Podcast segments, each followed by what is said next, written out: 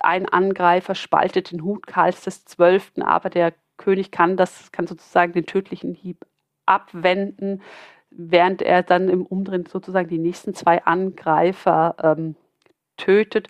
Ein dritter versucht, ja, versucht, seiner habhaft zu werden, versucht auf ihn zu werfen, wird aber vom Koch seines Generals abgehalten, indem er, der ihn erschießt.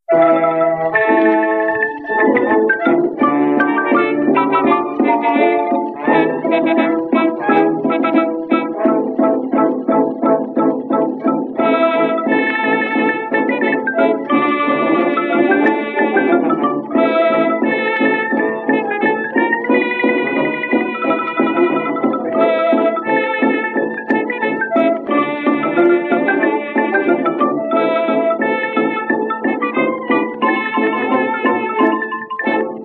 dieser Folge von Geschichte Europas schauen wir zum inzwischen vierten Mal auf den großen Nordischen Krieg. Nach anfänglichen Erfolgen wendete sich im Jahr 1709 das schwedische Kriegsglück nach der verlorenen Schlacht von Poltava und Karl XII. flieht in Richtung des Osmanischen Reichs. Wie es ihm dort ergeht und welche Auswirkungen das auf den Kriegsverlauf hat, schildert Dr. Dorothy Götze im folgenden Interview. In den Shownotes findet ihr die verwandten Folgen, Kontakt- und Feedbackmöglichkeiten sowie Informationen, wie ihr mich bei der Produktion des Podcasts unterstützen könnt. Für mehr Geschichte auf die Ohren empfehle ich das Netzwerk Historytelling auf geschichtspodcasts.de. Und damit genug der Vorrede, los geht's mit der Folge. Wir steigen jetzt ja im Grunde ein, wo wir das letzte Mal in der letzten Folge aufgehört haben, im Sommer, im Juli 1709. Die Ausgangslage ist die, dass Karl XII. wirklich eine vernichtende Niederlage, man kann das gar nicht anders ausdrücken, erfährt in dieser Schlacht von Poltawa, die er ja herbeigeführt hat, erzwungen hat, um diesem Katz-und-Maus-Spiel mit Peter I. ein Ende zu setzen. Dieses Katz-und-Maus-Spiel hatte sich ja im Grunde seit 1707, also über zwei Jahre, hinweggezogen mit einer Taktik der verbrannten Erde von russischer Seite und dem Versuch der schwedischen Armee, dieser Ausmattung zu entgehen, die die schwedische Armee dann aber immer weiter in den Südosten geführt hat, also von Sachsen aus in die heutige Ukraine. Gleichzeitig stehen die schwedischen oder standen die schwedischen Truppen zu dem Zeitpunkt aber auch im Baltikum. Das heißt, wir haben eine riesige Frontlinie, die die schwedische Armee bedienen musste. Und diese Situation hatte und der lange Krieg, also zu diesem Zeitpunkt, als der Russlandfeldzug beginnt, 1707, bereits sieben Jahre, bei der Schlacht von Poltava neun Jahre Krieg, war insgesamt einfach zu viel. Das heißt, die Ressourcen, die Kapazitäten beider Armeen im Grunde waren überspannt, dadurch, dass ähm, Peter I. zwischendurch nach der Niederlage von Narva zu Beginn des Großen Nordischen Krieges eine Art Pause eingelegt hat. Also er hat sich nie aus dem Krieg zurückgezogen, er hat diesen Krieg nie beendet, aber er konnte sich erholen, er konnte seine Armee reformieren, er konnte neue Stärken aufbauen ähm, ging es der russischen Armee etwas besser. Dass diese Möglichkeit hatte die schwedische Armee nicht in dem Umfang. Und die Schlacht bei Poltava, das war im Grunde eine Ermüdungsniederlage. Neben taktischen Fehlern, die geschehen sind, war es vor allem eine Ermüdungsniederlage, das, das müssen wir sagen. Das bedeutete aber auch, dass Karl XII. plötzlich keine Hauptarmee mehr hatte. Er hatte noch kleinere Einheiten, wie gesagt im Baltikum oder auf dem Weg vom Baltikum in die Ukraine, die aufgerieben wurden vom Feind auf diesem Weg.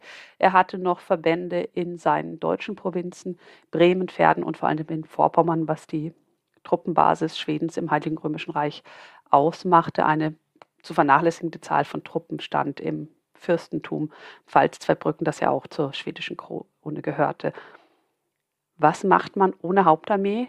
Der Feind rückt näher und das ist die Situation. Karl XII lässt sich überreden, eigentlich will er es wohl nicht richtig, aber er lässt sich dazu überreden, zu fliehen. Und zwar flieht er in Richtung des Osmanischen Reiches. Das heißt, er flieht weiter nach Süden und weiter nach Osten und überschreitet dann wenige Tage nach dieser Schlacht, nach der Niederlage, die Grenze zum Osmanischen Reich. Die Teile seiner Armee, also die Angehörigen seiner Armee, die nicht getötet worden sind in der Schlacht, werden zum Großteil in Gefangenschaft genommen, in russische Gefangenschaft und auch hier sehen wir, dass das passiert, was wir auch in modernen Kriegen später sehen werden und heute beobachten, aber was wir auch schon im anderen Verlauf des ähm, Großen Nordischen Kriegs gesehen haben. Man versucht, diese Kriegsgefangenen möglichst schnell und möglichst weit von der Front wegzubekommen, damit sie nicht wieder eingreifen können. Und im russischen Fall versucht man sie nach, also in die, in, ja, ins Landesinnere, in die asiatischen Gebiete ähm, zu bringen. Ähm, das heutige Kasachstan und zum Teil bis Sibirien, also wirklich sehr, sehr weit weg von der Frontlinie. Ein Teil der Armee kann sich mit kaltem 12. retten und wir gehen davon aus, dass es etwa 1500, vielleicht 2000 Mann gewesen sind. Man liest in der Literatur und auch in populären Informationsangeboten zum Großen Nordischen Krieg unterschiedliche Angaben, aber es waren wohl so um die 1500 bis 2000 Personen. Das waren sowohl schwedische Soldaten als auch ähm, Angehörige der tatarischen Truppen, der kosakischen Truppen, die ähm, Karl den XII. Jahr in der Ukraine unterstützt hatten. Und dieser kleine Gruppe flieht zunächst über den Dnieper. Diese Schlachten oder das Geschehen hatte sich ja 1709 im Grunde entlang des Dnieper ja konzentriert und, von, und erreicht die osmanische Grenze und wird dort von den osmanischen Offiziellen auch aufgenommen. Sie, wird, ähm, sie werden begrüßt und sie erhalten das, was man heute als Asyl bezeichnen würde. Also es ist im Grunde eine Art, ja, also im Grunde eine Art Kriegsflüchtling geworden, Karl XII.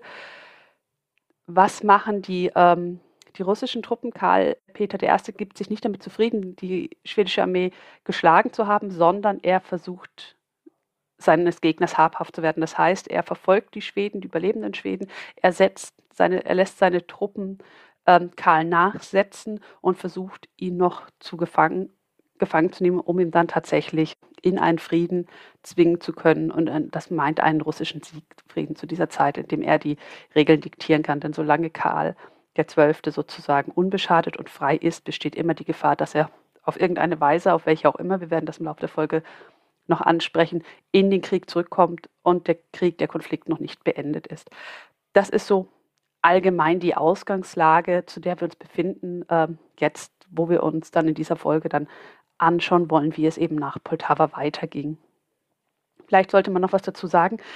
Was, also das waren jetzt ja die unmittelbaren Folgen vor Ort in der Ukraine im Umfeld von Poltava, also regionale Folgen. Wir sollten vielleicht auch noch die politischen Folgen oder die diplomatischen Folgen ansprechen, die sich daraus ergeben.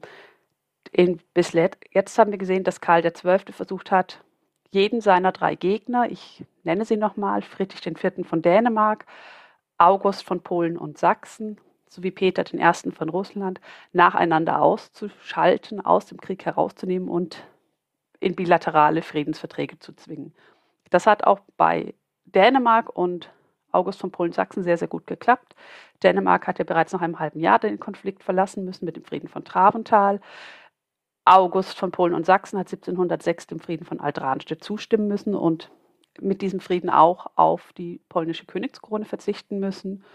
Und jetzt blieb im Grunde als einziger Gegner Peter. Und Peter war bislang auch derjenige, der am erfolgreichsten gegen ähm, Karl XII. vorgegangen ist. Und das führt dazu, dass wir gerade in der Forschung auch im Grunde eine Fokussierung haben auf diese beiden Antagonisten, Karl XII., Peter I. und dieser große nordische Krieg oft zu einem persönlichen Konflikt zwischen beiden stilisiert wird oder oft stilisiert wurde, gerade in der älteren Forschung. Und also dieser Konflikt zwischen Schweden und Russland die Forschung auch dominiert, wohingegen diese anderen beiden äh, Protagonisten oft hinten runterfallen, um das mal so ein bisschen lapidar zu nennen. Und die nutzen jetzt die Gunst der Stunde.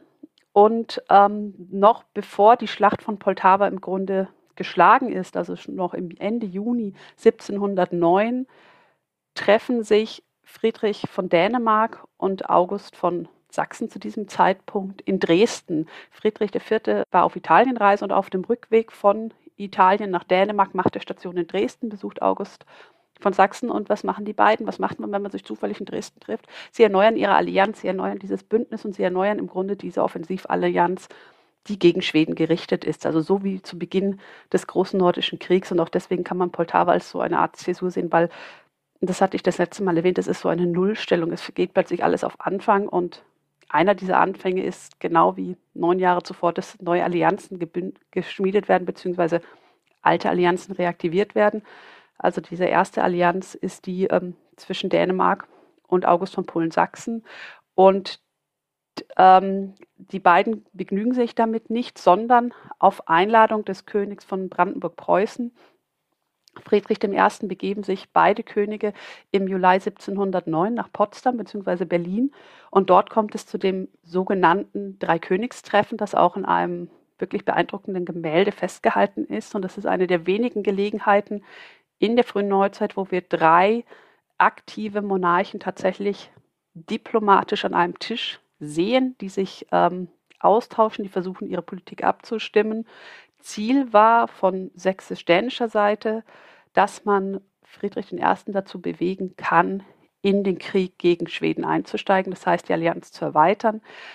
Allerdings zögert Friedrich, er möchte das nicht. Ähm, zum einen deshalb, weil seine Truppen im Spanischen Erbfolgekrieg gebunden sind, zum anderen, weil er erst 1707 infolge des Arnstädter Vertrags ein Neutralitätsabkommen mit Schweden geschlossen hat, das er nicht brechen möchte, weil er sich daraus zum einen militärische Nachteile erwartet. Also er, ist, er kann die Lage wohl nicht richtig einschätzen. Er sieht darin aber auch einen Prestigeverlust und möchte nicht als wortbrüchig dastehen. Und das sind die Gründe, deshalb kommt es eben nicht zu diesem, ähm, ja, zu diesem zu dieser Bündniserweiterung, aber es kommt immerhin zu netten Aktivitäten, Jagden, Abendessen und wie gesagt, am Ende gibt es dieses sehr schöne Bild, ähm, das man bewundern kann und das wirklich eindrucksvoll ist. Etwas später, im Herbst 1709, wird dann sozusagen auch die ehemalige Dreierallianz tatsächlich aufgerichtet. Zunächst kommt es im Vertrag von Thorn zu einer Übereinkunft zwischen August von Polen und Sachsen und Peter I. hinsichtlich der Erneuerung der Allianz. In diesem, der Hintergrund dafür ist, dass bereits im August August von Sachsen beschlossen hat, dass er sich nicht mehr den Arnstädter Vertrag gebunden fühlt und auch schwedische König, den schwedischen Königstitel wieder angenommen hat, den er hatte ablegen müssen und mit seinen Truppen nach Polen einmarschiert ist, was dazu führte, dass der dort agierende und regierende von Karl XII. installierte polnische König Stanisław Leszczynski vor den polnischen Truppen flieht. Er hatte selbst keine eigene Hausmacht und hatte nicht genug Ressourcen, nicht genug Kapazitäten, sich zu verteidigen, sodass im Grunde im Spätsommer, Herbst 1709 August wieder auf dem polnischen Thron sitzt und im Anschluss da allerdings schwach ist. Er stößt auf Widerstand in Polen unter den polnischen Adeligen. Die schwedische Bedrohung ist nicht ausgeschaltet.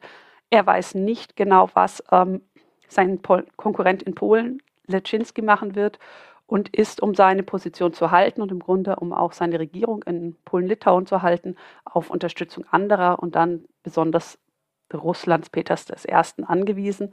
Die beiden treffen im Oktober 1709 einen Allianzvertrag.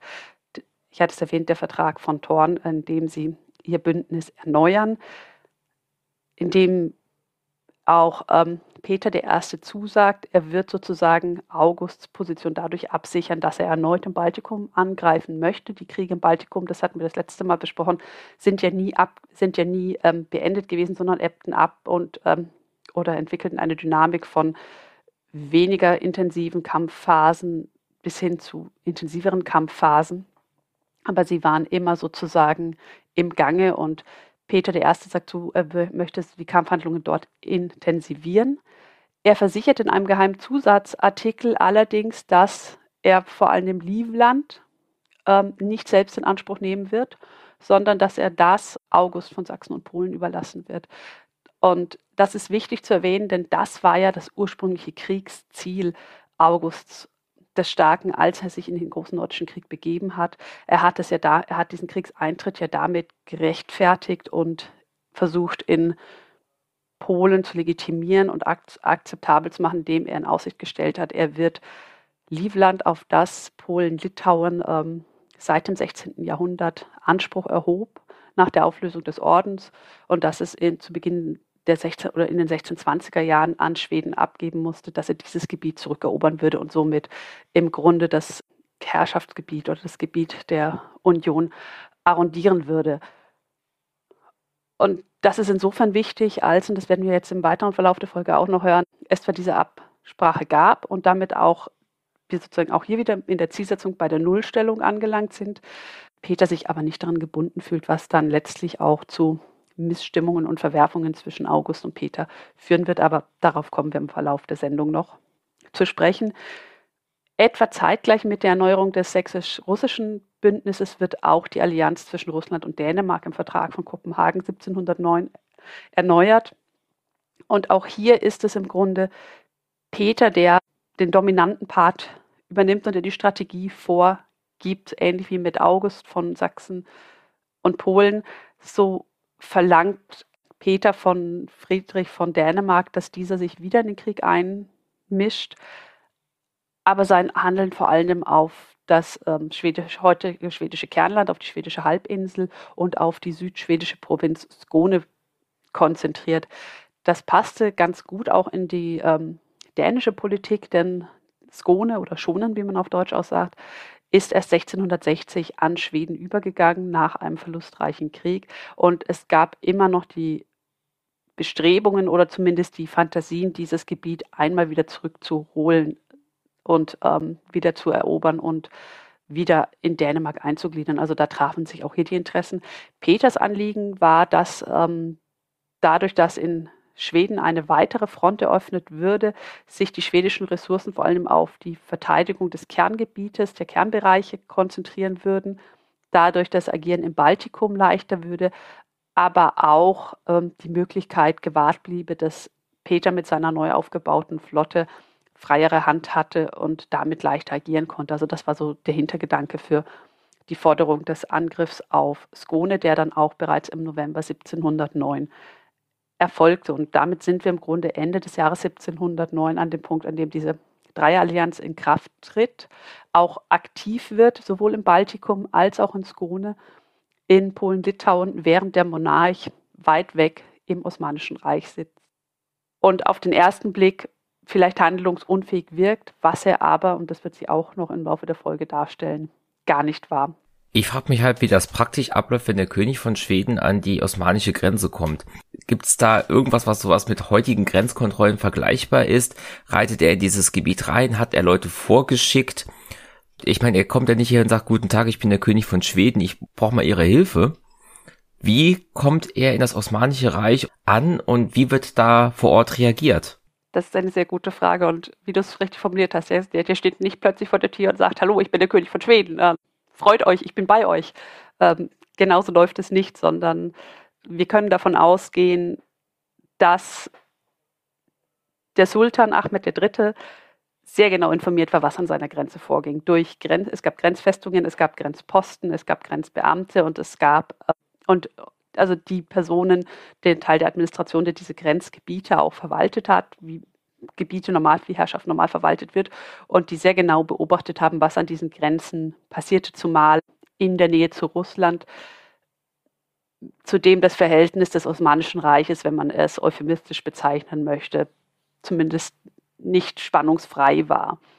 Und dementsprechend wusste man, wie die ungefähr wie die Truppenbewegungen waren auf der anderen Seite der Grenze und man hat natürlich von der Niederlage erfahren. Deswegen, allein deswegen, weil einzelne Personen immer über die Grenzen hin und her gingen, aber dann auch mit diesen größeren Truppenbewegungen hat man gesehen, dort kommt was und man hat sich darauf vorbereitet. Zudem hatte Karl XII. zu diesem Zeitpunkt ja schon Kontakte ins Osmanische Reich etabliert und hatte ja eigentlich schon länger Interesse ähm, eines Bündnisses mit dem Osmanischen Reich und um die Osmanen, um, um Sultan Ahmed auch mit in den Krieg ähm, gegen Russland zu involvieren. Also auch hier standen bereits Kontakte, bestanden Kontakte und da, dadurch war auszugehen, ähm, dass es möglich war, sozusagen ins Osmanische Reich zu gelangen.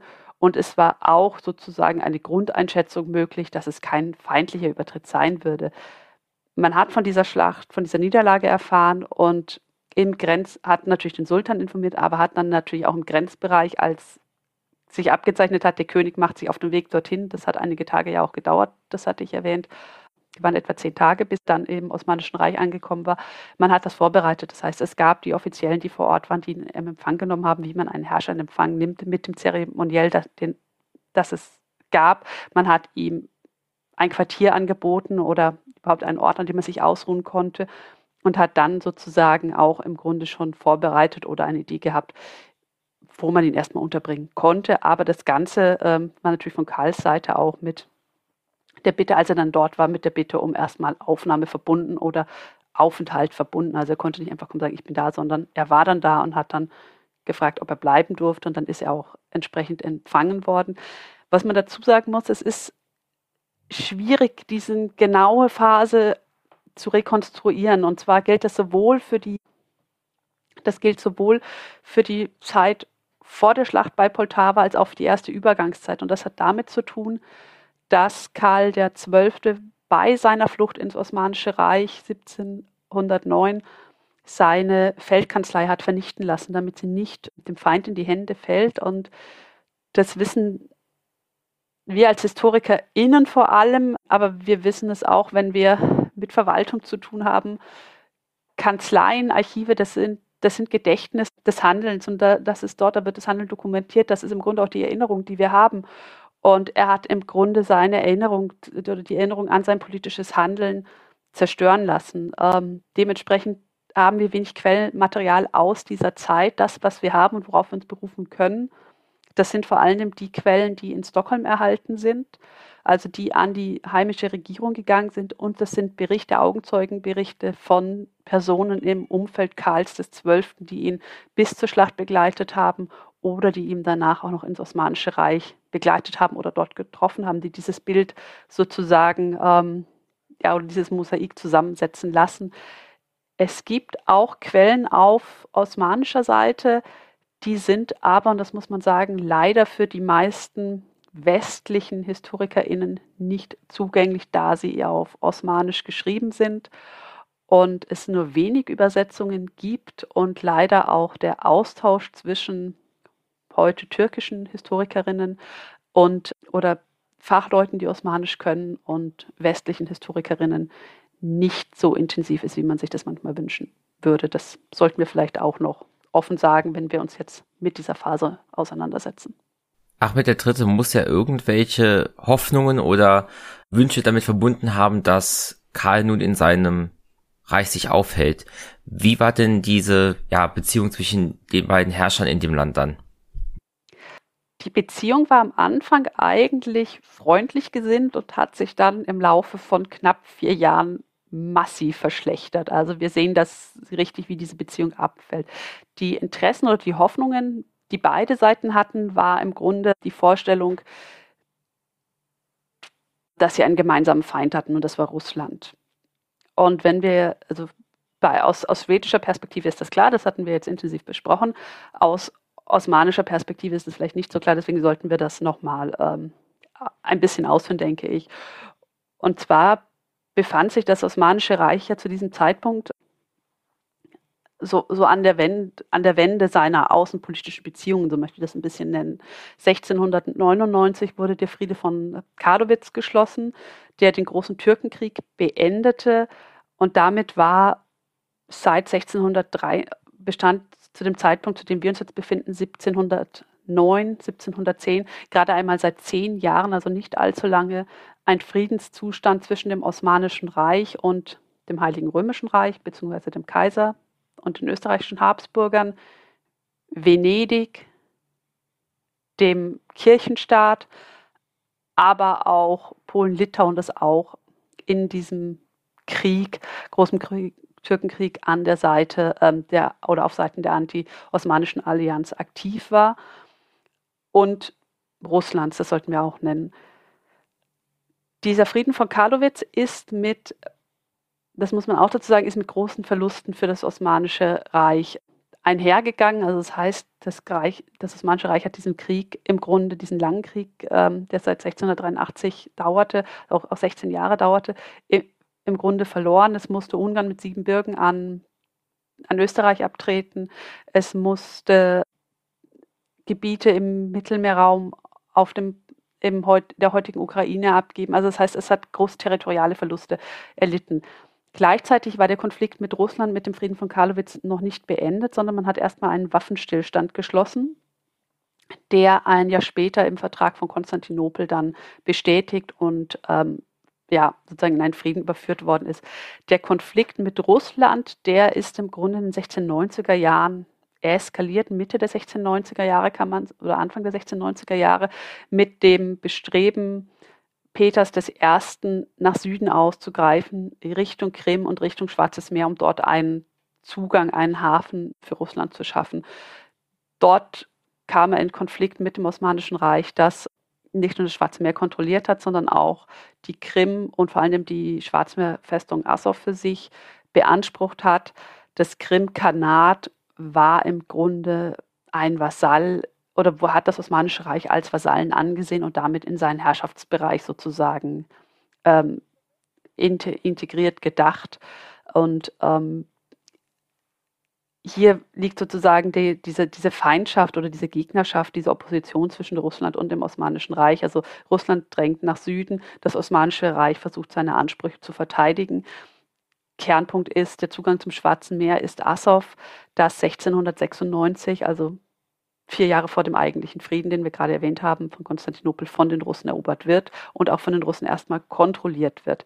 Man zwingt nach dem Frieden von Karlowitz und nach den Verlusten muss sich das Osmanische Reich oder begibt sich das Osmanische Reich in diesen Frieden mit Russland, aber man ist nicht zufrieden. Man ist nicht zufrieden und man fühlt sich durch Russland am Schwarzen Meer bedroht in seiner Integrität und in seinen Interessen.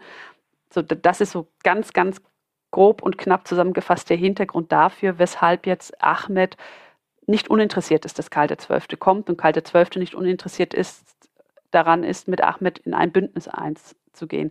Karl XII. sieht die Chance, zusammen mit der osmanischen Armee oder mit einer osmanischen Armee eine große Schlagkraft gegen Russland und letztlich dann auch gegen Polen-Litauen zu entwickeln und damit den großen nordischen Krieg zu seinen Gunsten zu wenden, wohingegen Ahmed III. in einem Verbund mit Schweden durchaus die Option sieht, dass die Interessen im Schwarzen Meer durch eine Schwächung Russlands realisiert werden können. Also das ist das, was man, wie du sagtest, wo ist das Interesse, was hat man davon, wenn man jetzt Karl den Zwölften aufnimmt.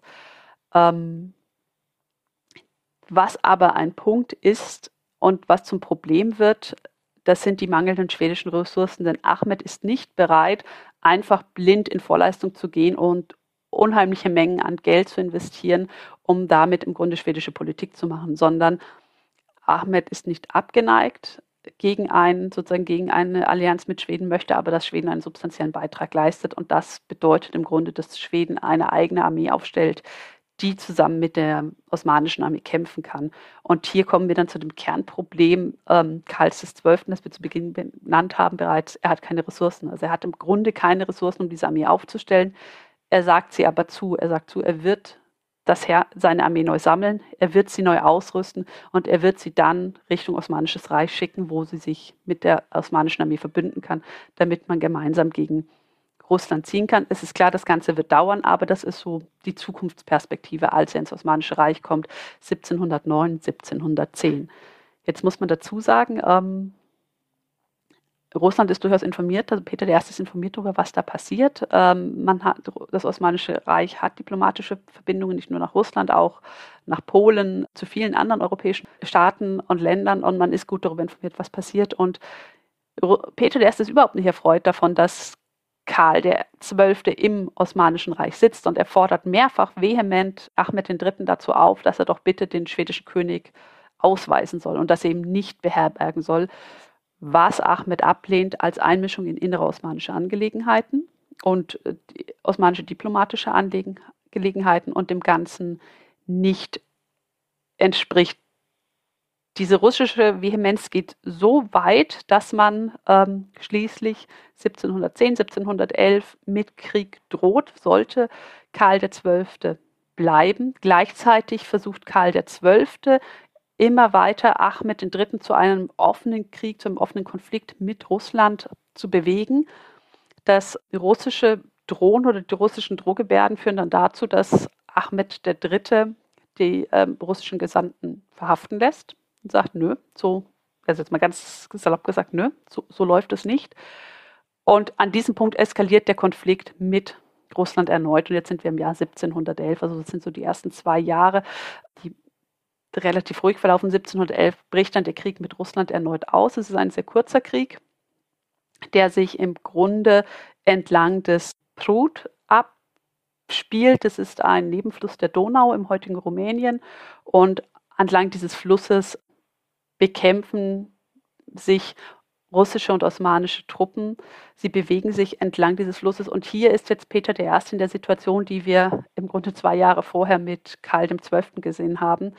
Es ist im Grunde, also er hat im Grunde auch seine Ressourcen, seine Kapazitäten überspannt. Denn er ist ja nicht nur in diesem Grenzgebiet zum Osmanischen Reich am Prut aktiv, sondern seine Truppen sind ja gleichzeitig im Baltikum seit 1709, seit Ende 1709, vor allem 1710, wieder im Baltikum aktiv und damit befasst, die schwedischen Provinzen Livland und Estland dort zu erobern. Das heißt, er hat jetzt im Grunde genau oder eine ähnlich langgestreckte Frontlinie, ähm, wie wir sie vorher bei Karl XII. gesehen haben. Zudem muss er davon ausgehen, dass er zwar die Unterstützung seiner Alliierten für das Vorgehen im Baltikum hat, dass er aber nicht unterstützt werden würde für seinen Krieg gegen das Osmanische Reich und in seiner Auseinandersetzung mit dem Osmanischen Reich, weil das nicht, sondern weil das eher sein Privatkonflikt, in Anführungszeichen Privatkonflikt ist und nicht im Interesse des Bündnisses, des Dreierbündnisses liegt. Und Peters Truppen sind erschöpft. Die Versorgung ist schlecht, was dazu führt, dass ähm, er letztlich im Juli 1711 eine katastrophale Niederlage auch erleidet am Brut. Er wird sogar gefangen genommen von osmanischen Truppen, also es geht ihm fast noch schlechter als Karl XII.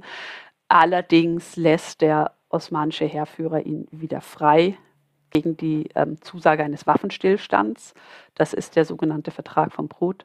Ähm, dieser Waffenstillstand trifft nicht auf die Zustimmung des Sultans. Der hätte gerne sozusagen eine wirklich ein, eine vernichtende Niederlage, einen Frieden gehabt, einen Siegfrieden gehabt gegen Russland. Aber erstmal ziehen sich die russischen Truppen zurück und die Situation wird entspannt sozusagen. Der ganz, dieser Vertrag führt auch dazu, dass die Russen die äh, bereits erwähnte Festung Azov wieder an das Osmanische Reich übergeben und sich also vom, vom Schwarz, von der Schwarzmeerküste ein Stück weit zurückziehen Zudem werden im Grenzgebiet zum Osmanischen Reich einige vor allem Kosakenfestungen geschleift, also auch hier wird abgerüstet. Und es wird die Zusage erreicht, und das ist jetzt wiederum wichtig, wenn wir auf Karl XII. schauen, dass Karl, dass Karl XII. die Möglichkeit erhalten soll, sozusagen freien Weg, freies Geleit nach Schweden zu haben, um sich in seine Heimat zu begeben. Und damit ist im Grunde auch das das Interesse Ahmeds III. an Karl XII. erloschen. Er hat, Karl XII. hat keinen Wert mehr für die osmanische Politik. Man hat sozusagen einen, ähm, ja, einen Status erreicht, einen Zustand erreicht, der für beide, der für das Osmanische Reich vorteilhaft und akzeptabel ist. Und Karl XII. kann nichts mehr liefern, was sozusagen diesen Zustand verbessern würde, zumal innerhalb der zwei Jahre, die Karl XII. jetzt schon im Osmanischen Reich sitzt, keine neuen Truppen gekommen sind. Auch nicht irgendwie abzusehen war, dass irgendwann eine schwedische Armee auftauchen würde, mit der man tatsächlich in diesen Krieg ziehen könnte. Dieser Vertrag von Brot ist, wie gesagt, es war ein Waffenstillstand, also es war noch kein endgültiger Friede. Er wird aber 1713 mit dem Vertrag von Adrianopel tatsächlich bestätigt und dann in einen Friedenszustand überführt. Und das ist dann auch der Punkt, an dem sozusagen das Verhältnis die Beziehung zu Karl XII. endgültig kippt. Denn man hat versucht, ihm sozusagen goldene Brücken zu bauen mit dem freien Geleit, um ihm damit einen Weg nach Hause zu ermöglichen. Das war so der freundliche Hinweis, guck mal, wir haben alles getan, wir haben dich aufgenommen, wir haben dich unterstützt, wir haben dafür gesorgt, dass deine Interessen gewahrt werden, wir haben dafür gesorgt, dass du erhobenen Hauptes, ohne Gesichtsverlust aus dem Osmanischen Reich als Herrscher zurückkehren kannst. Und dann ist die Erwartung dahinter natürlich, dann mach das doch bitte auch. Dann pack deine Sachen und geh, auch wenn man das nicht offen ausspricht. Und Karl XII. ist einfach sitzen geblieben sozusagen. Er ist im Osmanischen Reich geblieben und hat überhaupt keine Anstalten gemacht, nach Hause zu gehen. In seiner Vorstellung, das ist das, was man in der Literatur liest, war es wohl so, dass er nicht einfach freies Geleit haben wollte, zumal er dem misstraut hatte. Er hat ähm, August von Sachsen und Polen und Peter dem Zwölf, Peter dem Ersten misstraut und misstraut, dass sie sich an diese Zusage halten würden, sondern befürchtet, er würde vielleicht gefangen genommen unterwegs Aber vor allem wollte er als Sieger nach Hause kehren. Er wollte als erfolgreicher Feldherr nach Hause gehen und nicht als der König, der im Osmanischen Reich im Exil gesessen hat. Dann schauen wir uns noch diesen Zeitraum während Russland und das Osmanische Reich an der Brut kämpfen aus Karls Sicht an. Er ist jetzt in Bender im Osmanischen Reich. Was macht er den ganzen Tag lang? Das ist auch eine sehr gute Frage und da gibt es unterschiedliche Angaben zu, möchte ich sagen. Also vielleicht fangen wir damit an. Er kommt im Osmanischen Reich an und da er ein Monarch ist, muss er natürlich standesgemäß untergebracht werden. Und zunächst sind, ähm, lässt es ihn Bender nieder. Bender ist eine Festung im Nordosten des Romanischen Reichs, im heutigen Moldawien. Ähm, das sollten wir vielleicht noch so zur Orientierung dazu sagen. Und er lässt sich dort mit, mit den ihn begleitenden Soldaten nieder und bleibt dort erstmal etwa zwei Jahre bis 1711. Dann muss man das Lager umziehen, was damit zu tun hat, dass der, ja, dass, dass der Fluss an dem Bänder liegt, ähm, Hochwasser hat und das Lager überschwemmt und nicht oder überschwemmt droht und das Lager nicht zu retten ist, sodass man dann umzieht. Also er bewegt sich dann mehrere Kilometer auf der anderen Seite des Flusses auf die andere, äh, aufs andere Ufer des Divanica, dieser Fluss, das können wir auch noch erwähnen und baut dann ab 1711, also da kommen wir jetzt so in diese Phase des Friedensvertrags von Prut, baut dort dann in Warnitz ein ganz neues Lager auf, ein Lager, das befestigt ist, wo es auch tatsächlich feste Häuser gibt. Bis dahin gab es weniger feste Häuser, es waren professorische Hütten, man kann davon ausgehen, dass die königliche ähm, Unterkunft etwas komfortabler war als andere Hütten. Es waren Zelte und dann ab 1711 baut man ein richtiges Lager auf. Und das wird auch wie eine kleine Stadt beschrieben, die in der Literatur verschiedene Namen hat. Man findet den Namen Karlopol Karlopolis, also Karlstadt. Äh, man findet aber auch die ähm, Bezeichnungen Neubender und sogar Neustockholm. Und sowohl Karlopolis als auch Neustockholm verweisen ja auf denjenigen, der dort wohnt, also auf Karl XII. bzw. Neustockholm im Grunde die neue Hauptstadt. Stockholm ist ja die Hauptstadt ähm, seines Königsreichs und von dort aus sollte das Land eigentlich regiert werden, was es während des Krieges nur bedingt wird. Und man baut, gerade in Kalopolis, man baut das neu auf, man baut die notwendig, man baut ein, das, was man, nennt das, das Königshaus. Ähm, das ist ein großes befestigtes Gebäude. Man baut eine Küche auf, man baut also im Grunde all das auf, was ein König braucht oder was ein Herrscher braucht, um Hof zu halten.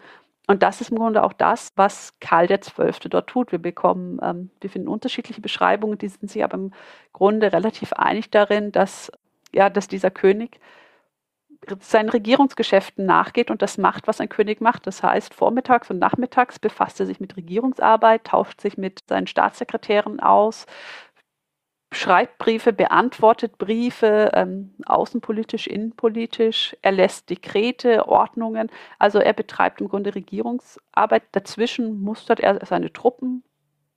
Ähm, zwei bis dreimal am Tag reitet er aus mit Offizieren. Und hier finden wir ja auch sehr, sehr unterschiedliche Anekdoten dazu. Also die bekannteste ist, oder mit die bekannteste ist von dem französischen Reisenden Aubry de la Motre, der seit 1697, 98 im, im Osmanischen Reich ist, sich seit 1698 in Konstantinopel aufhielt und dort ein eine Person aus dem Umfeld Karls XII. trifft den holsteinischen Gesandten Ernst Friedrich von Fabrice und diesem Fabrice schließt er sich an, weil er ein Bewunderer Karls XII. ist und diesen König unbedingt mal kennenlernen möchte und wird dann auch von Fabrice mit nach Bender genommen und dort beim König eingeführt und hält sich dann in den folgenden Jahren im Grunde in der Nähe des Königs auf und trifft ihn immer wieder, hält sich dort auch im, im er in Kalopolis auf und beschreibt diesen König. Und er beschreibt eben, dass das ein, ihn als einen sehr, sehr ungewöhnlichen König, den, wenn man ihn sieht, dass er äh, meistens, also so beschreibt er, schreibt Motres in seinem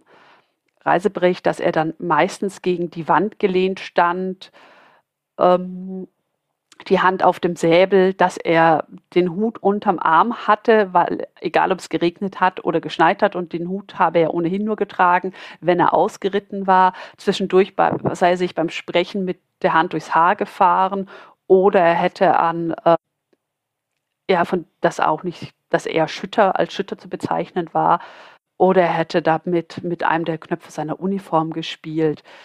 Ähm, oder er hat eben die Hand auf die Schulter desjenigen gelegt, mit dem er gesprochen hat. Also es ist ein sehr unprätentiöser König in einer gewissen Art und Weise, der nicht so erscheint, wie man Könige eigentlich vor Augen hat, der irgendwie sehr nah, sehr zugänglich erscheint. Und das ist auch das, was Motre weiter beschreibt, dass Karl XII. eben sehr, sehr zugänglich, sehr zugewandt gewesen sein soll, dass er jemand gewesen ist, dem man, wenn man ihm, sozusagen, wenn man ihm mit Respekt begegnet ist, zu dem man leicht Zugang hat, auch gewinnen können. Das heißt, jemanden, den man sehr gut treffen konnte, der respektvoll mit denjenigen umgegangen ist, die er getroffen hat, der ähm, sehr viel Geduld hatte wohl mit denjenigen, mit denen er gesprochen hat,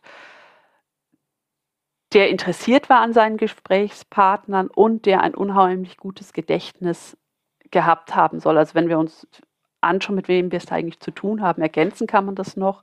Ähm, und das sieht man auch immer wieder. Karl XII. muss ein unheimlich humorvoller Mensch gewesen sein. Das ähm, ergibt sich nicht nur aus dem Reisebericht de la Montrese, also wenn de la Montrese zum Beispiel beschreibt, dass der König, der als Asket galt, also das lesen wir auch überall, der äh, keinen Alkohol getrunken hat, was ungewöhnlich ist für die Zeit, gerade auch ähm, im, im Kontext des Adels, also der wohl nie, angeblich nie einen Tropfen Alkohol angerührt hat, immer Wasser getrunken hat, nicht einmal Bier, der wenig gegessen hat und wenn er gegessen hat, sehr schnell und auch nicht mit königlichen Tischmanieren, sondern es gibt die Beschreibung eines Essens bei Montreux. Also der König hat normalerweise mit Offizieren zusammen gegessen, das ist standesgemäß, aber hat dann sich mal mit der rechten Hand aus einer Schüssel bedient, mit der linken Hand aus der anderen, also auch hier nicht die Tischmanieren eingehalten, hat meistens nicht länger gebraucht als eine halbe Stunde, 30 Minuten, um aufzuessen. Dann ist er aufgesprungen und ist rausgegangen. Und in dem Moment, in dem der König aufsteht, ist die Tafel aufgehoben. Das heißt, kein anderer darf mehr essen.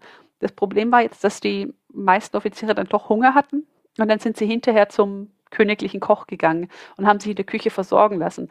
Dessen war sich der König bewusst und angeblich hat er das auch durchs Fenster beobachtet und sich darüber auch amüsiert. Ähm, also es hat ihn unterhalten. Es gibt andere Berichte, ich hatte die Ausritte erwähnt. Karl XII. ist gerne geritten, zwei bis dreimal am Tag, oft in Gegenden, die ja, die jetzt nicht so wirtlich waren, sondern die eher unwirtlich waren, wo es keine Versorgung gab, Einöden, wo es nichts zu trinken gab und hat sich dann darüber amüsiert, wenn seine Begleiter sich darüber beklagten, dass sie doch jetzt Hunger hätten und gerne was essen würden, weil der König offenbar dieses Gefühl nicht hatten. Also das ist ein etwas merkwürdiger Humor. Es gibt auch, auch einen sehr feinen Humor, der äußert sich in den Briefen an seine Großmutter. Etwa, wenn es darum geht, sie schreibt ihn als er 1712, als er noch im Osmanischen Reich sitzt und erinnert ihn daran, dass er ihr ja mal versprochen habe, zu heiraten, wenn er 30 Jahre alt würde und das sei ja jetzt der Fall. Und Karl XII. antwortet, er könne sich nicht an dieses Versprechen erinnern, aber er bitte sie doch, ihm ein bisschen mehr Zeit zu geben, bis er 40 ist. Das, das sei er ja immer noch jung genug oder im besten Alter, um zu heiraten. Und wenn einer Person, einem Menschen zu viele Aufgaben gleichzeitig auferlegt würden, und das war in dem Fall der Krieg und die Regierung und dann noch die Eheanbahnung sozusagen, dann könnte man ja keiner Aufgabe gerecht werden und das wollte er vermeiden. Und, und da sieht man doch, dass er, dass er, Humor, dass er Humor gehabt haben muss. Wir wissen, wie gesagt, das, ähm, das hatte ich auch schon mal erwähnt, wir wissen leider nicht allzu viel über ihn und können das, nur, können das im Grunde nicht vertiefen, da, wir, da uns persönlichere Quellen oder ein größerer Umfang an, persönlicheren, an persönlichen Quellen fehlt, da Karl XII. ein stummer König war. Also wir haben kaum persönliche Äußerungen, außer vielleicht mal in einem dieser wenigen Briefe, die, die erhalten sind. Und äh, ja, dieser König, den wir jetzt hier so ein bisschen charakterisiert haben, der sitzt im Osmanischen Reich und führt seine Regierungsgeschäfte und führt das sehr ernsthaft und das deutet sich auch an mit Motre, er empfängt Personen und er hält Audienzen und zwar sowohl Diplomaten als auch Vertreter der osmanischen Regierung, Abgesandte des Sultans, als auch Leute wie Motre, Reisende, Interessierte, die vorbeikommen. Also er hält tatsächlich Hof im Osmanischen Reich mit allem, was dazugehört, so gut es geht.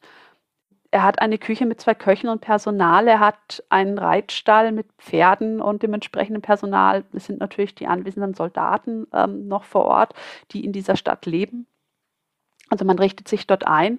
In der Stadt selbst achtet Karl darauf, dass die gute Polizei eingehalten wird. Also das heißt, dass es gute Polizei, um das zu erläutern, das heißt sowohl, dass es Regeln gibt für die öffentliche Ordnung, als auch, dass diese, dass diese öffentliche Ordnung selbst dann durch diese Regeln kontrolliert und eingehalten wird. Und da achtet er sehr darauf, dass, dass es Marktregelungen gibt für, für den für Markthandel, was verkauft werden darf, welche Waren eingeführt werden dürfen, Preisbindungen, dass es keine öffentlich, wie Wirtshäuser zu führen sind, Sperrstunden etc., dass es ähm, keine Schlägereien gibt und so weiter. Also das, was im Grunde auch aus ja, aus dem, aus dem Alltag, sage ich mal, kennen. Das versucht er auch im Exil aufzurichten und dort ähm, setzt man und dort umzusetzen. Und diese Stadt Bender bzw. Kalopolis entwickelt sich natürlich auch ähm, deutlich mit der Anwesenheit der fremden Gäste. Es kommen die Stadt muss versorgt werden. Es kommen Händler, es wird so, so eine Art Subzentrum und so eine Art Wirtschaftsmagneten in der Region, wo dann lokale Händler dran verdienen können, wo Handwerker sich niederlassen. Also wir haben hier so ein, ja, so, so, so ein wirtschaftliches Zentrum, das entsteht ähm, vielleicht so ganz allgemein zu den Bedingungen, unter denen Karl XII. dort lebt und sich aufhält. Wie finanziert er denn seinen Hofstaat, seinen Köche, seine Truppen? Das ist eine sehr, sehr gute Frage. Das passiert auf unterschiedliche Art und Weise. Also es, er hat nicht viel Geld, die Ressourcen sind knapp. Diese Ressourcen in Schweden reichen kaum aus, um das eigene Land sozusagen zu finanzieren und am Laufen zu halten. Aus den Provinzen ist nichts zu erwarten. Und dennoch versucht Karl XII. zum einen Steuergelder aus Schweden ins Osmanische Reich für sein Leben dort abzuziehen. Das läuft dann über Wechsel. Das heißt, man stellt Wechsel bei Kaufleuten aus, die entsprechende Summen auszahlen. Und zum anderen versucht es über Kredite. Kredite, ähm, die er im Osmanischen Reich bei Privatpersonen aufnimmt. Die osmanische Krone, ähm, der Sultan ist nicht bereit, Kredite zu leisten oder nicht im größeren Umfang Kredite zu leisten. Und ansonsten Kredite bei anderen Geldgebern in Europa. Also man, man lebt auf Pump vor allem man lebt auf Pumpe und es gibt im, ähm, im Reichsarchiv in Stockholm gibt es in den Beständen auch immer wieder Quittungen von ja, Gläubigern, die auch lange nach, dem, ähm, nach der Zeit Karls XII. im Osmanischen Reich kommen und Schulden einfordern. Es gibt dann auch in den 1730er Jahren eine Mission eines osmanischen Botschafters in, nach Schweden, der dort versucht, die Kredite, die man gegeben hat, die man Karl XII. Karl XII. gegeben hat, ähm, dann doch einzufordern. Also man lebt auf, man macht Schulden und er lebt auf Pump. Jetzt hast du eben angedeutet, dass nach dem Friedensschluss mit Russland Karl für Ahmed III. quasi keinen Wert mehr hatte und auch am Anfang schon angedeutet, dass er eben auch zunehmend überdrüssig wird. Wie geht es jetzt für Karl weiter, nachdem sein Gastgeber anfängt, keine Lust mehr auf ihn zu haben? Ja, also man, das, ich hatte es ja gerade schon erwähnt, dass er zunächst versucht man es halt sozusagen höflich und ihm sozusagen diese goldene Brücke zu bauen und hofft, dass er von alleine geht.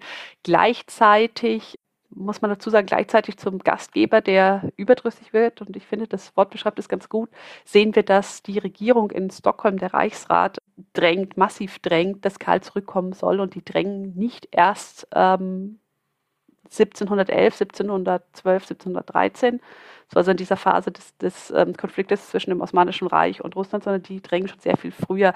Die drängen im Grunde schon ab der Anfang 1709 ganz massiv darauf, dass Karl XII. nach Schweden zurückkommen soll. Und ähm, zuerst versucht man das sehr freundlich und sagt, ja, also es wäre doch schön, wenn er zurückkäme. Dann steigert man die Argumentation und sagt, eigentlich kann nur die Rückkehr des Königs jetzt die, die schwierige Situation im Land lösen und Schweden, das so leidet, erretten. Also man gibt ihm so, man stellt ihn so oder man argumentiert ihn so in die ähm, Rolle des Erlösers. Im Grunde einmal benutzt auch tatsächlich das Wort erlösen. Auch das verfängt nicht. Und dann nach der Schlacht bei Poltava werden die äh, Briefe sehr, sehr deutlich. Und im Grunde sehen wir hier eine Legitimität oder eine, ja, eine Legitimitätskrise Karls im eigenen Land. Denn der Reich, die Reichsräte schreiben, also er soll doch jetzt endlich zurückkommen und ähm, ob sie ihn daran erinnern müsste, dass er als von Gott eingesetzter König sich um den Schutz und den Erhalt seines Landes zu kümmern hätte. Und das ist schon sehr deutlich und das zeigt im Grunde, dass der Reichsrat absolut unzufrieden ist mit dem, wie Karl XII. sich verhält absolut unzufrieden ist mit der Abwesenheit und das im Grunde als und ihm auch fast das Vermögen und die Einsicht darin, ein, darin abspricht, wie er zu herrschen hat und was seine Verantwortung als Herrscher ist. Also wir sehen hier eine ganz, ganz schwere Legitimationskrise, die sich erst legt ab 1711, wenn Karl der Zwölfte dann im Osmanischen Reich seine Regierung nach dem Umzug von Bender in, äh, entlang der Warnitzer seine Regierung aufbaut und dort immer aktiver ins Regierungsgeschehen eingreift. Und vielleicht sollten wir das noch zwischenschieben, ehe ich ähm, auf deine eigentliche Frage eingehen. Also ich hatte es erwähnt, er geht Regierungsgeschäften nach und zwar geht er Regierungsgeschäften in einem Maße nach, was ungewöhnlich ist. Also er ist zu diesem Zeitpunkt, das muss man vielleicht nochmal wiederholen, er ist zu diesem Zeitpunkt seit über zehn Jahren abwesend aus seinem Reich. Sein Reich wurde vom Reichsrat regiert in seinem Auftrag, das heißt, er hat Weisungen nach Stockholm geschickt und das ändert sich plötzlich. Plötzlich nach Poltava mit, den, mit der Etablierung im Osmanischen Reich wird er selbst wieder aktiver in der Regierung. Das heißt, er kümmert sich um die außenpolitischen Belange. Die, er hat eine Kanzlei mit zwei Abteilungen, einer außenpolitischen, einer innenpolitischen. Die außenpolitischen Briefe ähm, verfasst er oder entwirft er größtenteils selbst. In der Innenpolitik verlässt er sich mehr auf seinen Staatssekretär, der das übernimmt. Und zusammen mit diesem Staatssekretär entwirft er im Osmanischen Reich ein Reformprogramm, um die schwedische Wirtschaft anzukurbeln, um die Staatsfinanzen zu reorganisieren, zu verbessern und um dadurch Ressourcen freizumachen für ähm, seinen weiteren Kriegszug. Also dieses Regierungshandeln auch im Osmanischen Reich ist im Grunde darauf ausgerichtet, den Krieg fortführen zu können und neue und die alte Stärke wiederzugewinnen. Und das Han und seine Regierungsarbeit umfasst zum einen eine Steuerreform. Er will eine Vermögen oder er führt eine, lässt eine Vermögenssteuer einführen.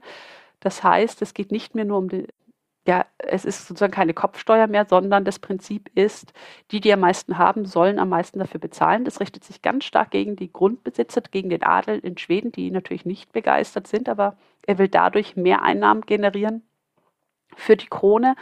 Zum anderen etabliert im Grunde ein Wirtschaftsministerium, würden wir heute sagen, ein sogenanntes nanntes Kommerzkollegium, also ein, ein, Han, ein Handelskollegium, das sich um Handel, das sich um Zölle, das sich um Seefahrt kümmern soll, auch um Manufakturen, also die Bereiche, über die man ähm, Devisen einnehmen kann, über die man Mittel ins Land bringen kann, um auch dadurch die schwedische Wirtschaft zu stärken.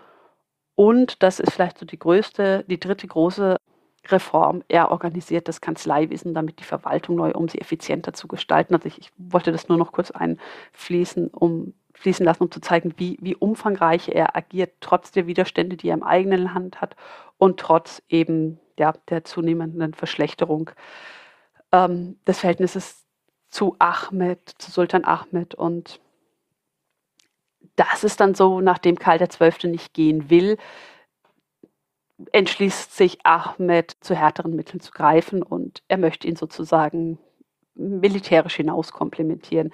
Er lässt zunächst versucht er Karl XII. und seinem Hofstaat ähm, das Leben so schwer wie möglich zu machen. Wir befinden uns jetzt so Ende oder in der zweiten Hälfte des Jahres 1712, indem er versucht, die Stadt, das Hoflager Karls XII. von der Versorgung abzuschneiden und man versucht im Grunde, ähm, im Grunde versucht man diese Stadt aushungern zu lassen. Ähm, man versucht die Finanzzugänge zu kappen, man versucht die Warenlieferungen zu kappen, man versucht all das, was man am täglichen Bedarf hat, zur Ernährung zu kappen in der Hoffnung, dass es so ungemütlich wird, dass Karl XII. Versuch, sich entscheidet, doch selbst zu gehen.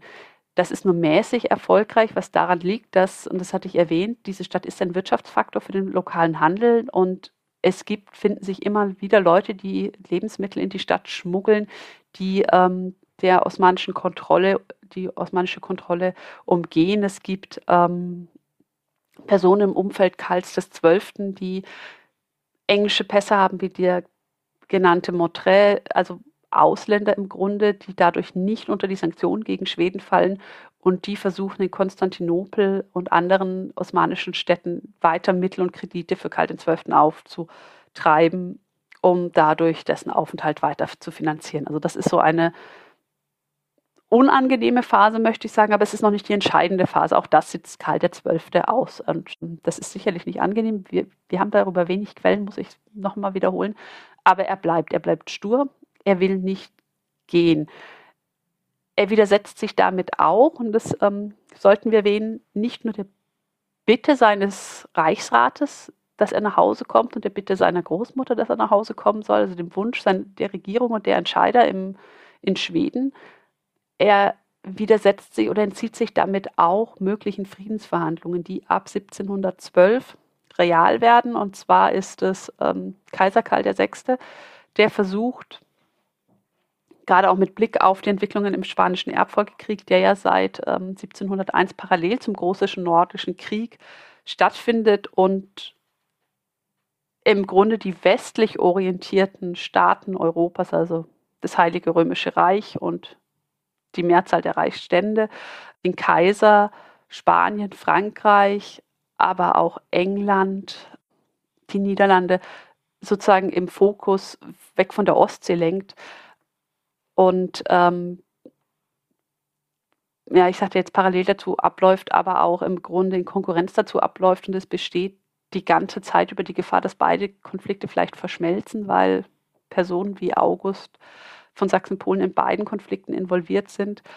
Und es besteht von kaiserlicher Seite dementsprechend ein, ein, eigentlich ein Wunsch, dass dieser Konflikt im Ostseeraum beendet wird, damit Ressourcen frei werden für den spanischen Erbfolgekrieg und damit eben diese Gefahr der Ausbreitung des Konfliktes, der Erweiterung des Konfliktes, vielleicht auch zum Nachteil des Kaisers, damit diese Gefahr gebannt wird. Und dementsprechend versucht dann Karl VI. 1712 zusammen mit den Seemächten England, Niederlanden Friedensverhandlungen zwischen den Kontrahenten im Nordischen Krieg einzuleiten oder ähm, zu initiieren. Diese sollen in Braunschweig stattfinden. Braunschweig stattfinden, das ist der sogenannte Braunschweiger Kongress, der einer der ähm, als einer der gescheiterten Friedenskongresse der frühen Neuzeit gelten muss. Also wir sprechen ja häufig über den Erfolg von Friedensverhandlungen, von Friedenskongressen in der frühen Neuzeit und es gibt genug Beispiele dafür. Aber es gibt eben auch, und das, das, das sollten wir nicht verschweigen, auch genug Kongresse, genug Friedensinitiativen, die nicht erfolgreich sind, die scheitern noch bevor sie richtig begonnen haben. Und dieser Braunschweiger Kongress ist ein solches Beispiel. Also die ähm, Beteiligten im Ostseeraum, abgesehen von Karl XII., erklären sich bereit zu Verhandlungen. Der schwedische Reichsrat will eigentlich auch verhandeln, aber Karl XII. möchte nicht verhandeln, beziehungsweise er stellt Bedingungen auf, unter denen er verhandeln möchte, die aber für die ähm, anderen Seiten unannehmbar sind. Also er möchte neben der kaiserlichen Vermittlung auch die französische Vermittlung, weil Frankreich nach wie vor schwedenfreundlich ist und als traditioneller Verbündeter Schweden gilt. Er möchte auch, dass der Kongress verlegt wird in andere Teile, äh, neutrale Gebiete. Braunschweig ist 1712 noch nicht am Krieg beteiligt tritt aber, verhält sich aber sozusagen abwartend neutral, unterstützt Schweden nicht explizit und tritt 1713 nach Abschluss des Spanischen Erbfolgekriegs auf Seiten der antischwedischen Allianz in den Konflikt ein. Also hier ist auch das Misstrauen dann gegen, ähm, ja, gegen den Kurfürsten von ähm, England, Hannover, was ja Braunschweig, das Kurfürstentum Braunschweig-Lüneburg war. Das der das hier mitspielt. Und Karl weigert sich letztlich, diesen Kongress zu, zu beschicken. Also er sitzt im Osmanischen Reich und stößt alle gegen den Kopf, den Kaiser, die Seemächte, die eigene Regierung und den Gastgeber. Das Aushungern oder der Versuch des Aushungerns bringt auch nichts. Also die Ausladung bringt nichts, das Aushungern bringt nichts. Und jetzt greift dann Anfang 1713 Ahmed III. zu. Waffengewalt, um ihn um Karl loszuwerden. Das ist ein Gast, der nicht geht. Und das beginnt damit, dass im Januar 1713 osmanische Verbände unter der Führung der Janitscharen im Umfeld des schwedischen Lagers massiert werden. Das heißt, sie, werden dort, sie ziehen dort auf, sie postieren sich, sie sind sichtbar und das ist im Grunde eine Drohkulisse, die aufgebaut wird. So ist die Vorbereitung des nächsten Eskalationsschritts, der sagt, wenn du nicht gehst, wir wären auch bereit, Waffen einzusetzen. Und Karl XII. geht nicht. Es gibt dann am ein, ähm, Anfang Februar äh, 1700, 1713 ein, ähm, ein Scheinangriff dieser Truppen auf das schwedische Lager. Äh, und auch das ist im Grunde nochmal ein, der Versuch einer weiteren Eskalation, um zu sagen, hör zu, wir sind wirklich für den Ernstfall bereit, aber das, auch das ignoriert Karl XII. Angeblich machte sich über die Angreifer lustig. Und dann kommt es dann am 1. Februar nach dem alten, nach dem julianischen Kalender, beziehungsweise am 10. Februar nach dem gregorianischen Kalender, kommt es tatsächlich zu einem Gefecht im und um das schwedische Lager. Und das ist die sogenannte Kalibalik, also das sogenannte Handgemenge, das sogenannte Zusammentreffen von Bänder. Es kommt, zum, ja, es kommt im Grunde zu einem Angriff mit Waffengewalt auf das schwedische Lager. Ähm, das Ganze ist uns beschrieben aus mehreren Augenzeugenberichten, unter anderem von dem ähm, bereits erwähnten Motret, der, das, der dem, dem Ganzen zuschaut. Er, ist, er, ist, er hat einen englischen Pass und er ist so im Grunde so eine Art Schlachtentourist. Auch die finden wir ja in Europa immer wieder. Und er beschreibt das und er beschreibt vor allem, wie heldenhaft sich dieser König verteidigt und es ist sehr, sehr anschaulich. Also die Janitscharen stürmen das Lager, das mit 1500 Mann etwa besetzt sind, ist, aber nicht gut ausgestattet ist. Man leistet Widerstand. Die Janitscharen rücken weiter vor und Karl XII. versammelt sich oder ja, zieht sich schließlich mit etwa 40 Leuten in sein Haus, in das königliche Haus zurück, verschanzt sich dort und ähm, versucht sich zu verteidigen. Die Angreifer dringen in das Haus ein und ähm, und nun kommt das, und das ist wirklich bildlich in dieser Beschreibung. Also es, es geht mit Pistolen, mit Säbeln wird gefochten. Ein, ein Angreifer spaltet den Hut Karls des Zwölften, aber der König kann das, kann sozusagen den tödlichen Hieb abwenden, während er dann im Umdrehen sozusagen die nächsten zwei Angreifer tötet. Ein dritter versucht, ja, versucht, seiner habhaft zu werden, versucht sich auf, auf ihn zu werfen, wird aber von, vom königlichen, vom Koch seines Generals abgehalten, indem er, der ihn erschießt und sich an der Verteidigung beteiligt. Karl, das auf Karl den Zwölften selbst wird mehrfach geschossen, was dazu führt, dass er sich die Augenbraue verbrennt und ähm, am Ohrläppchen getroffen wird, dort allerdings und an der Nasenspitze dort allerdings nur Kratzer erleidet und es ist, es ist sozusagen dann dieses, es fokussiert alles in der Beschreibung alles auf diesen Kampf um das königliche Haus da der Sultan eine Belohnung ausgelobt hat für denjenigen, der Karl XII. gefangen nimmt. Also Karl XII. soll nicht getötet werden, aber er soll gefangen genommen werden und dem Sultan überstellt werden. Dementsprechend scheint die Motivation hoch gewesen zu sein. Und nachdem sich der König mit seinen wenigen Begleitern nicht ergeben möchte, trotz auch der Verluste, die diese Begleiter erleiden, geht man schließlich dazu über, so als letztes Mittel das Haus anzuzünden. Karl XII. bleibt im Haus und versucht sich zu verteidigen, hat aber laut Motret durch die Hitze einen solchen Durst entwickelt, dass er ganz unüberlegt nach einer Karaffe greift und diese in einem Zug leert, obwohl es Wein ist, was er eigentlich nie, ja, ob, den er eigentlich nie zu sich genommen hat. Also hier, hier, sehen wir sozusagen, wie dieser Kampf auch und dieser Überlebenskampf stilisiert wird und diese Tapferheit, diese, ähm, dieses Handeln im, im Kampfe durch Motret, der da wirklich ähm, ja, ein, ein unheimlicher Fan Karls des Zwölften ist und nichts auf ihn kommen lässt. Trotz allem ähm, kann sich Karl XII. diese Angreifer nicht erwehren und er muss sich schließlich ergeben und äh, ja, er verbrannte Augenbraue, Kratzer am Ohr, hatte ich erwähnt, zerrissener, also beschädigter Hut. Die Kleidung ist zerrissen und die Janitscharen, mehrere Verletzungen unter an der Hand. Und die Janitscharen versuchen dann auch noch seiner Uniform habhaft zu werden und sie unter sich als Trophäe zu verteilen. Karl XII. wird ähm, gefangen genommen und wird erstmal wird aber auch dann trotz allem noch mit königlichen Ehren behandelt. Das heißt, man bietet ihm ein, ein Zelt an, in dem er privat ist. Man bietet ihm einen Platz an sich, wo er sich ausruhen kann. All diese Sachen, was er ablehnt zunächst. Er wird dann in ein bewachtes Zelt gebracht über die Nacht, wo er dann wohl auch erstmal mehrere Tage durchschläft und wird dann von Bänder aus verlegt an einen anderen Ort des Osmanischen Reiches, um ihn auch von seinen Unterstützern zu trennen, um ihn zu isolieren. Er wird quasi unter Hausarrest gestellt und zwar in den griechischen Teil des Osmanischen, des Osmanischen Reichs nach Demo, Demo, Demotika wird er überführt, wo er dann die nächsten anderthalb Jahre etwa bleibt. Was interessant ist und was auch nochmal ein interessantes Licht auf Karl XII. wirft, ist, dass er angeblich während angeblich das erste Jahr seines Hausarrests in Demotika, wo er auch nur von wenigen hundert Leuten, nicht äh, wenigen Leuten, also nicht mit diesen 1500, 2000, sondern nur wenigen hundert Leuten begleitet war, dass er angeblich das erste Jahr nach diesem Handgemenge und im Hausarrest im Bett verbringt. Er weigert sich wohl offenbar aufzustehen. Und es gibt zwei Theorien dazu. Die eine sagt, er war wirklich krank, er hatte, durch die, er hatte diese vielen Verletzungen, der lange Krieg, in dem er ja auch immer wieder verletzt worden war. Er war erschöpft, er war wirklich krank, also er konnte nicht aufstehen.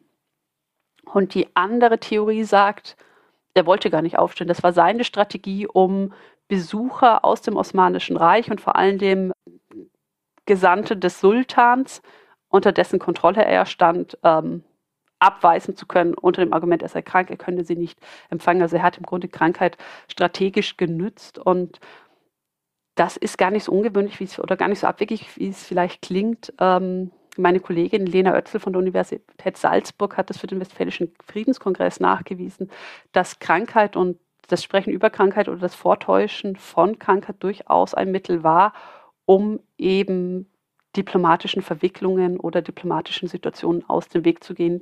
Also ein Mittel, das strategisch eingesetzt werden konnte, vielleicht ähm, soweit zu diesem berühmten Handgemenge. Das war aber dennoch dann keine, auch technisch gesehen, keine Kriegserklärung des Osmanischen Reichs an Schweden. Also die beiden Staaten waren dann nicht im Krieg. Nein, das war keine Kriegserklärung, sondern also es war deswegen keine Kriegs, also zum einen fehlte die offizielle Kriegserklärung, es gab keinen Text, der diesen Krieg erklärt hat. Zum anderen gab es ja keine direkten Kon oder war das kein Akt, der gegen Schweden als Land gerichtet war, sondern es war in dem Fall, ich würde es als einen Akt der Notwehr bezeichnen. Und das ist auch zum einerseits ist das so aufgefasst worden, andererseits ist es, und das sollten wir vielleicht doch erwähnen, ist es durchaus schwierig gewesen, sozusagen das zu rechtfertigen. Also es war keine Kriegserklärung, aber es war, aber es war zumindest ein Normbruch. So könnten wir es vielleicht bezeichnen oder umschreiben, denn eigentlich gehst du einen Monarchen, den du in deinem Land als Gast aufgenommen hast, nicht militärisch an. Das ist sozusagen die Norm. Wenn du jemanden als Gast aufnimmst, dann behandelst du ihn gastlich nach den Regeln der Gastlichkeit. Du erfüllst die Norm und besonders wenn es jemand ist von hohem Status wie ein Monarch. Und gegen diese Norm hat Ahmed III. in einem Akt von Selbsthilfe, Selbstverteidigung vielleicht auch gebrochen. Und er war dementsprechend im Nachhinein unheimlich darum bemüht, sein Ansehen wiederherzustellen und es eben nicht so aussehen zu lassen, als würde er sich nicht um solche Normen kümmern, sondern er hat versucht, zum einen Karl den, den Zwölften eben mit entsprechender Ausstattung, mit entsprechender Versorgung, medizinischer Versorgung, aber auch Unterkunft in Demotika, also in einem Schloss, da zu zeigen, dass er sich durchaus an die Norm hält, dass es weiterhin ein Gast ist. Er hat weiterhin betont, es ist nie die Absicht war, Karl XII. zu töten. Also er hat da versucht, auf dieser Ebene durch diese Handlungen wieder so ein bisschen Boden gut zu machen, weil, die, weil das ist natürlich auch in Europa beobachtet worden. Es gab genug Leute vor Ort, die darüber berichtet haben. Und das gab ich möchte mal vorsichtig sagen, gemischte Reaktionen. Karl war zuerst Exilant, jetzt ist er in Hausarrest, aber irgendwann wird er auch wieder freikommen. Wie kommt es dazu? Irgendwann wird er wieder freikommen, ganz genau. Also er sitzt im, er sitzt im Osmanischen Reich und er bleibt jetzt nach diesem Handgemenge, er bleibt ja noch ähm, circa anderthalb Jahre im Osmanischen Reich bis Ende September 1714. Und diese Zeit verbringt er im Grunde im Wesentlichen im Hausarrest. Und ähm, wie kommt es dazu? Es kommt zum einen kommt es dazu, dass auch Karl XII. allmählich einsieht, dass er, dass, dass er sozusagen, dass diese Verbindung zu Sultan Ahmed wohl nicht mehr zu reparieren ist und dass es keinen gegenseitigen Nutzen gibt zwischen den beiden und dass ähm, der Sultan das schwedische Vorhaben nicht unterstützen wird. Zum anderen wird das Drängen aus dem Heimatland nicht immer stärker, aber es lässt nicht nach. So könnte man vor allem formulieren. Also die Stimmen, die sagen, er müsste zurückkommen nach Schweden, die gehen weiter und zum dritten scheitern diese Friedensverhandlungen, also auch dort gibt es kein Vorankommen im Krieg.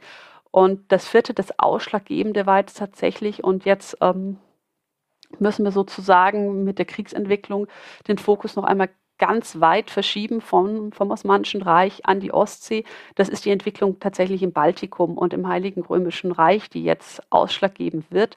Denn während Karl XII. im Exil sitzt, das hatten wir jetzt schon mehrfach gesagt, hört dieser Krieg nicht auf, er geht weiter und er geht an anderen Stellen weiter. Und wir befinden uns jetzt ähm, auch in einer Phase des Krieges, wo, wo alles gleichzeitig passiert. In den ersten Folgen, in den ersten drei Folgen hatten wir den Luxus, dass wir so einen Ereignisstrang nach dem anderen erzählen konnten. Wir konnten auf, der, auf den Beginn fokussieren und Dänemark, dann haben wir uns auf Polen, Litauen konzentriert und jetzt in der dritten Folge haben wir uns auf den Konflikt mit Russland fokussiert und das ist jetzt, glaube ich, schon in dieser Folge deutlich geworden. Hier passiert jetzt nach Poltava irgendwie alles gleichzeitig und alles parallel. Denn während Karl der Zwölfte im Osmanischen Reich im Exil sitzt, gehen die Kämpfe im Ostseeraum weiter. Zum einen, das hatten wir erwähnt, intensiviert Peter I. seine Angriffe auf das Baltikum, Livland und Estland.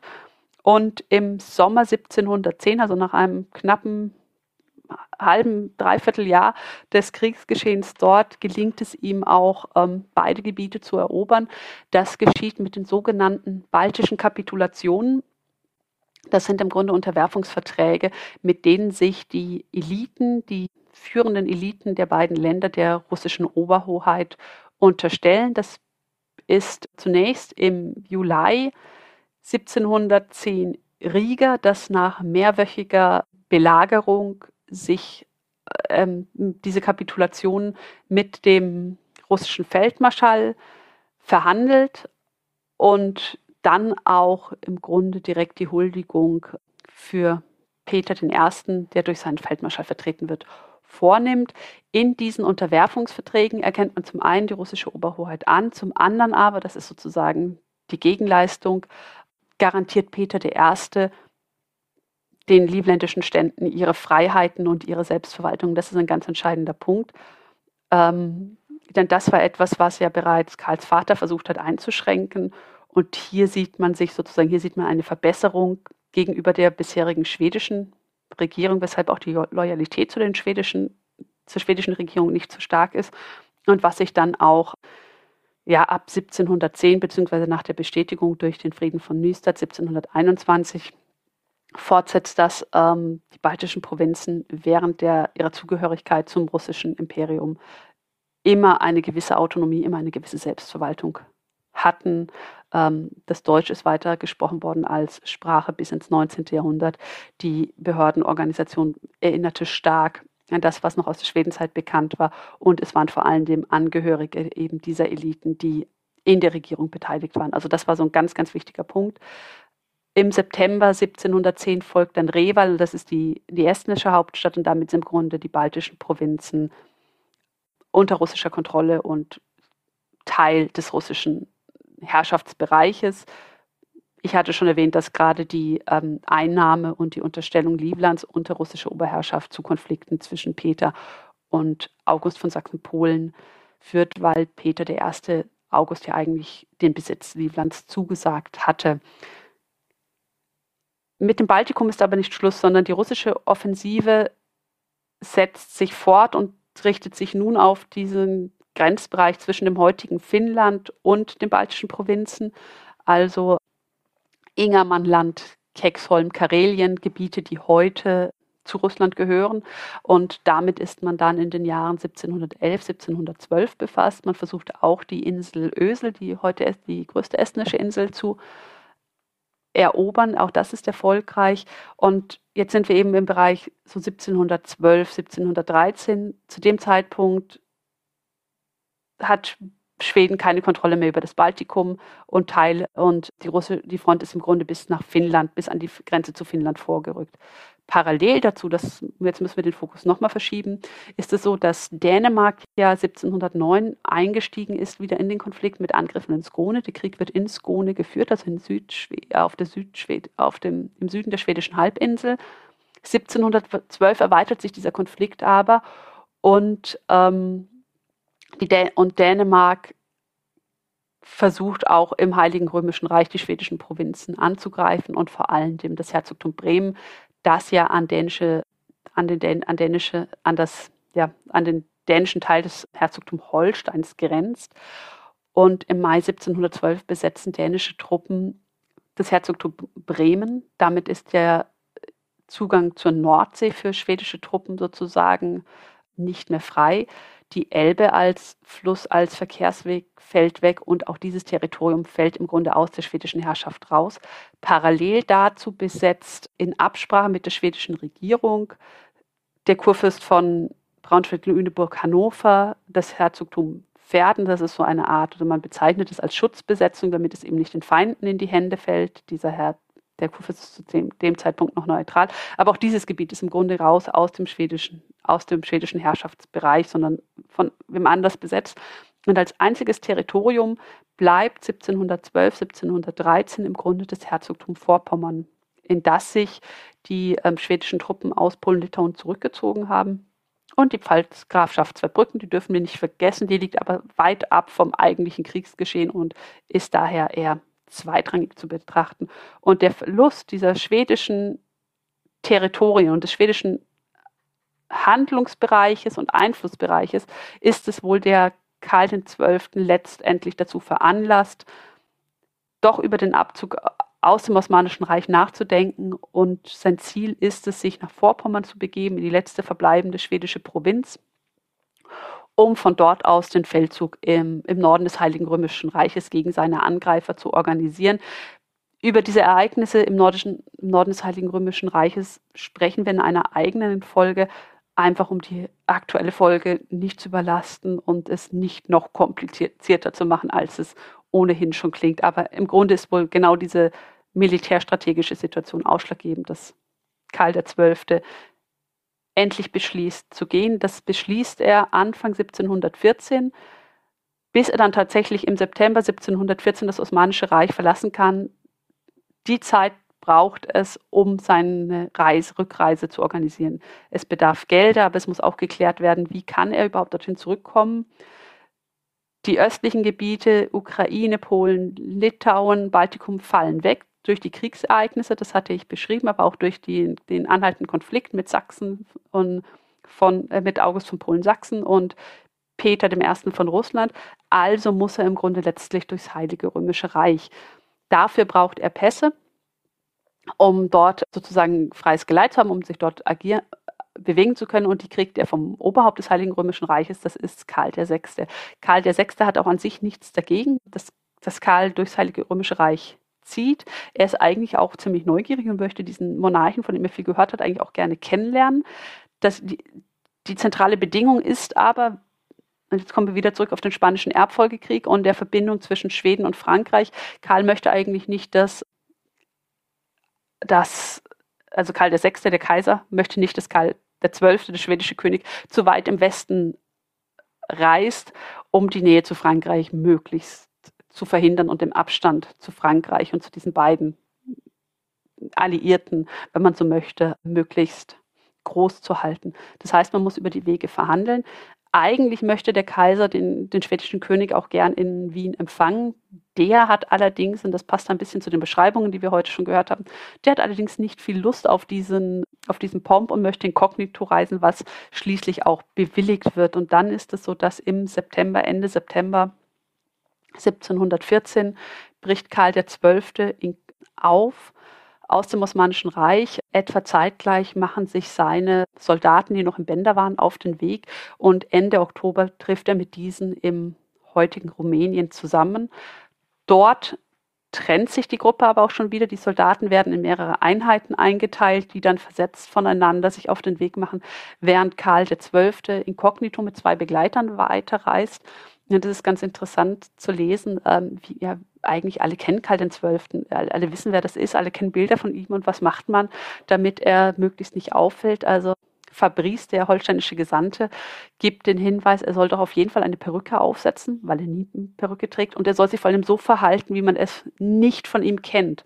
Und das meint er soll in schicken Wirtshäusern einkehren, er soll mit Frauen flirten, also er hat, was man auch nicht von ihm kennt, er soll Alkohol trinken, er soll Schlafmütze, Schlafrock und Pantoffeln tragen und bis lange in den Tag hinein schlafen. Karl XII. sagt, er wird einige dieser Ratschläge umsetzen, aber wohl nicht alle und er war wohl vor allem mit Perücke unterwegs und hat in Wirtshäusern eingekehrt, wie weit er geflirtet hat oder Alkohol getrunken hat. Das ist nicht nachzuvollziehen, aber er reist dann von Rumänien über Linz. Also er reist von Rumänien nach Wien, hält sich dort in einer Poststation auf. Der Kaiser wird wissen, dass er in der Stadt ist, aber man ignoriert sich sozusagen. Er reist dann weiter über Linz, Regensburg, Nürnberg und das ist im Grunde, wenn man heute mit dem Zug von Deutschland nach Wien fährt, das ist im Grunde auch die Strecke, wo heute die Bahn lang geht, reist dann über Hessen-Kassel, wo der ähm, Schwiegervater seiner Schwester, seiner jüngeren Schwester residiert.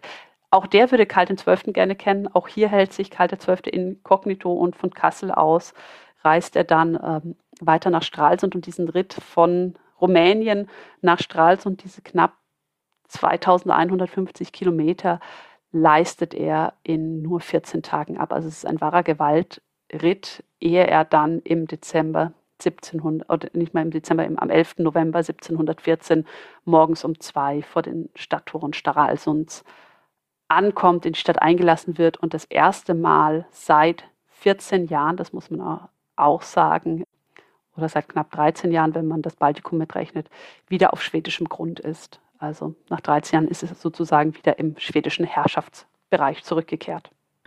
Und um das Ganze jetzt noch abzuschließen und die Komplexität noch ein, doch mal ein klein bisschen noch mal hochzudrehen, müssen wir gerade noch mal schauen, was in Nordeuropa passiert, nachdem Russland die Schlacht gewonnen hat und ja, doch da vorgehen kann. Genau, also ich hatte ja jetzt gerade schon gesagt oder berichtet, dass Russland die, sagen, die Offensive im Baltikum fortsetzt und dann auch sozusagen die Gebiete zwischen Baltikum und Finnland erobert bis 1713. Und ähm, danach, danach geht der russische Angriff weiter. Und zwar ist es, man setzt den Angriff auf Finnland fort und im Laufe des Jahres 1714 wird im Grunde Gesamtfinnland von russischen Truppen erobert. Wenn wir über Gesamtfinnland sprechen, müssen wir dazu sagen, das sind die Küstenbereiche, das waren die Bereiche, die besiedelt waren. Aber man man, man erobert Helsingfors, Helsinki, man erobert Obu, die damalige Hauptstadt dieser äh, dieses Landesteils und weiter die Küste entlang. Ähm, mit der Flotte erobert man die Ulandinseln. Und das heißt, wenn wir uns dann das Jahr, wenn wir uns anschauen, Ende 1714, der, wo wir jetzt sind, ähm, ist von der schwedischen, vom schwedischen Herrschaftsbereich, den wir vom Beginn des Großen Nordischen Krieges kennen, der ja Schweden, Finnland, das Baltikum, Vorpommern, Bremen, Pferden und Zweibrücken umfasst hat, ist es im Grunde nur noch das schwedische Kerngebiet, also das, was wir heute als Schweden kennen, die Halbinsel übrig und es ist Vorpommern übrig. Alles andere ist von feindlichen Truppen besetzt und, ähm, und ja, erobert, kontrolliert. Und mit Finnland brechen unheimlich viele Ressourcen weg. Also mit dem Baltikum und mit Finnland, mit dem Baltikum vor allem die, äh, die Ressourcen des Getreidehandels. Mit Finnland sind es vor allem sind es nochmal personelle Ressourcen, die wegbrechen.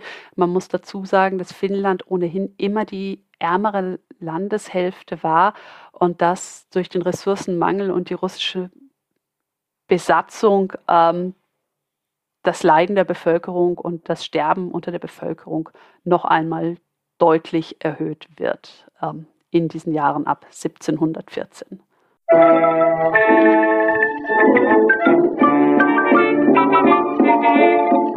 Musik